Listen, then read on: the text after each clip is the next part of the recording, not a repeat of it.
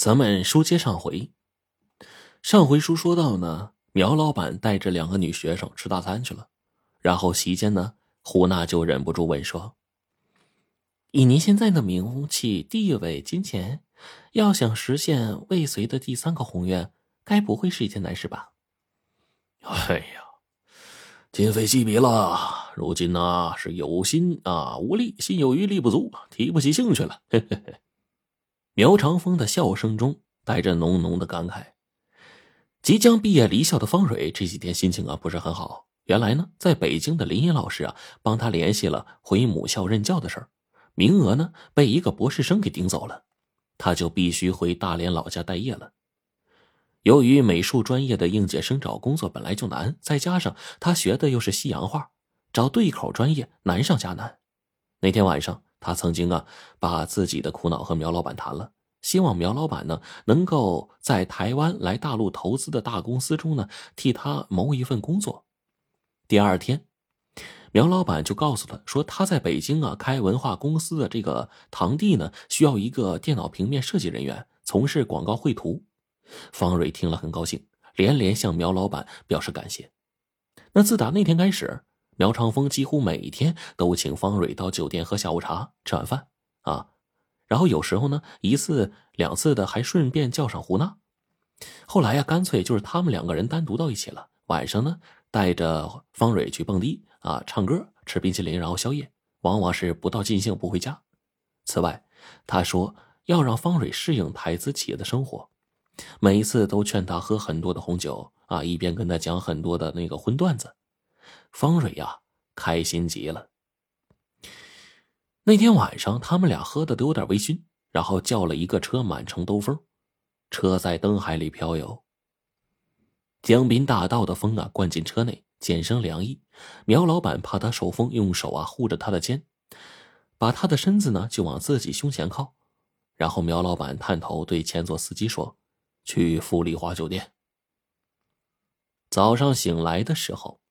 方蕊发现苗老板正在欣赏着自己的裸体，他嘴角叼着根雪茄，一股好闻的烟味像乐曲一样飘洒进了房间。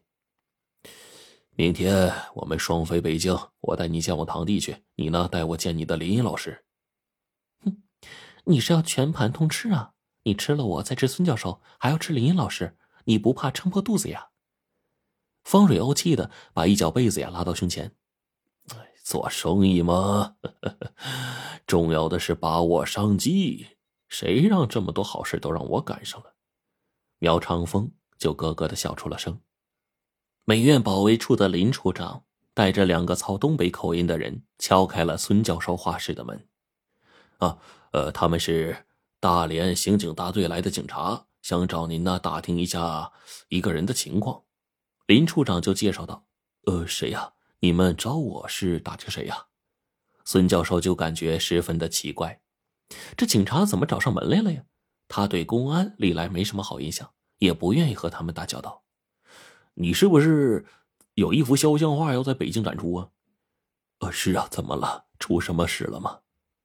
两个便衣警察中高个子那个笑了笑，嘿嘿，哎呀，不是展览的问题，我们问你是，你画的那个人物的原型是谁呀？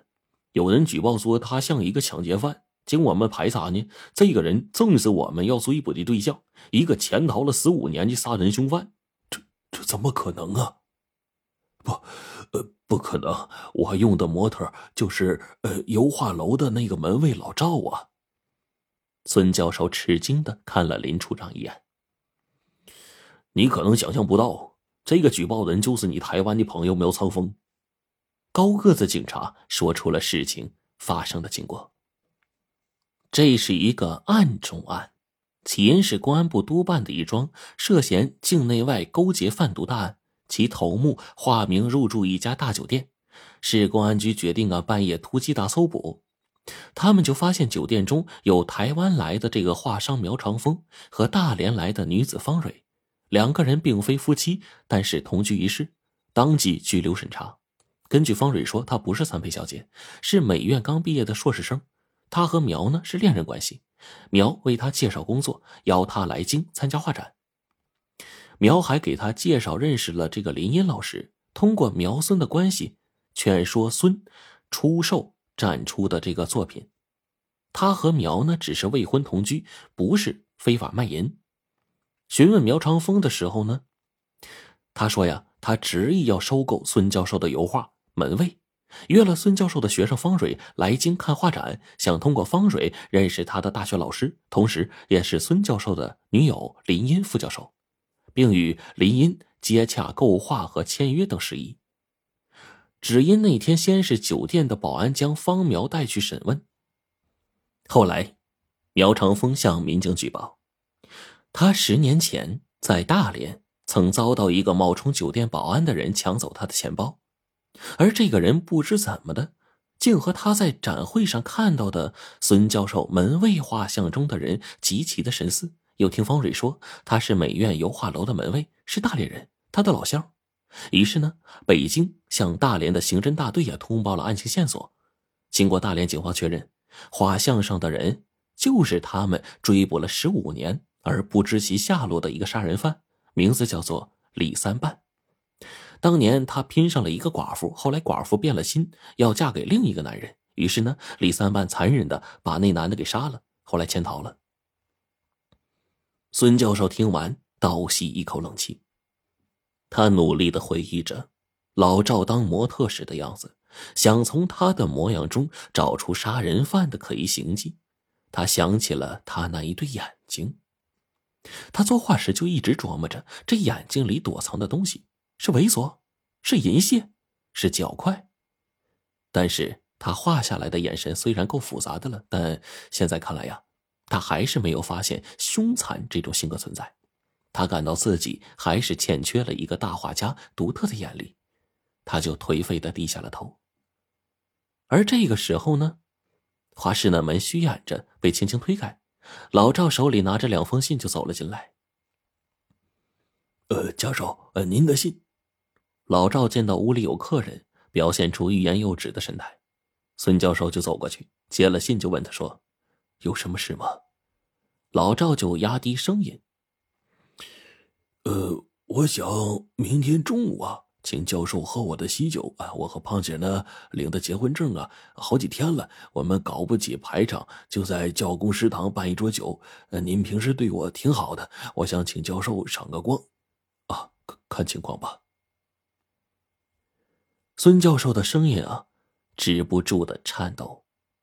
老赵，也就是真名李三半这个门卫啊，朝屋里他不认识的客人呢，卑微的笑了一下，走出去，还习惯性的把门给带上。高个子警察就说：“就这人，这回他跑不了了。”林处长就说：“也好，这下可把人认准了，免得抓错了，闹出笑话。”谢谢你啊，谢谢你，谢谢教授啊。两个警察伸出手，分别伸向了林处长和孙教授，握手致谢。送走了客人，孙教授就心情复杂的拆阅老赵送来的两封信。一封是中国美协颁布的通知，孙教授的门卫获得本届展会第一名金奖。那另一封呢，是他的女友画家林茵和他断交的信，啊，说他眼力太差了，怎么能和苗长风这种无德商人混在一起呢？还毁了他爱徒方蕊的前程。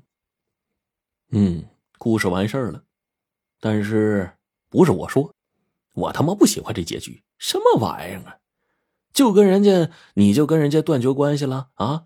什么女朋友，去边去！惨，人家他妈也不知道那个商人是无德商人，对不对？什么玩意儿呢？这结局我不喜欢，下一个，气死了，奶奶的！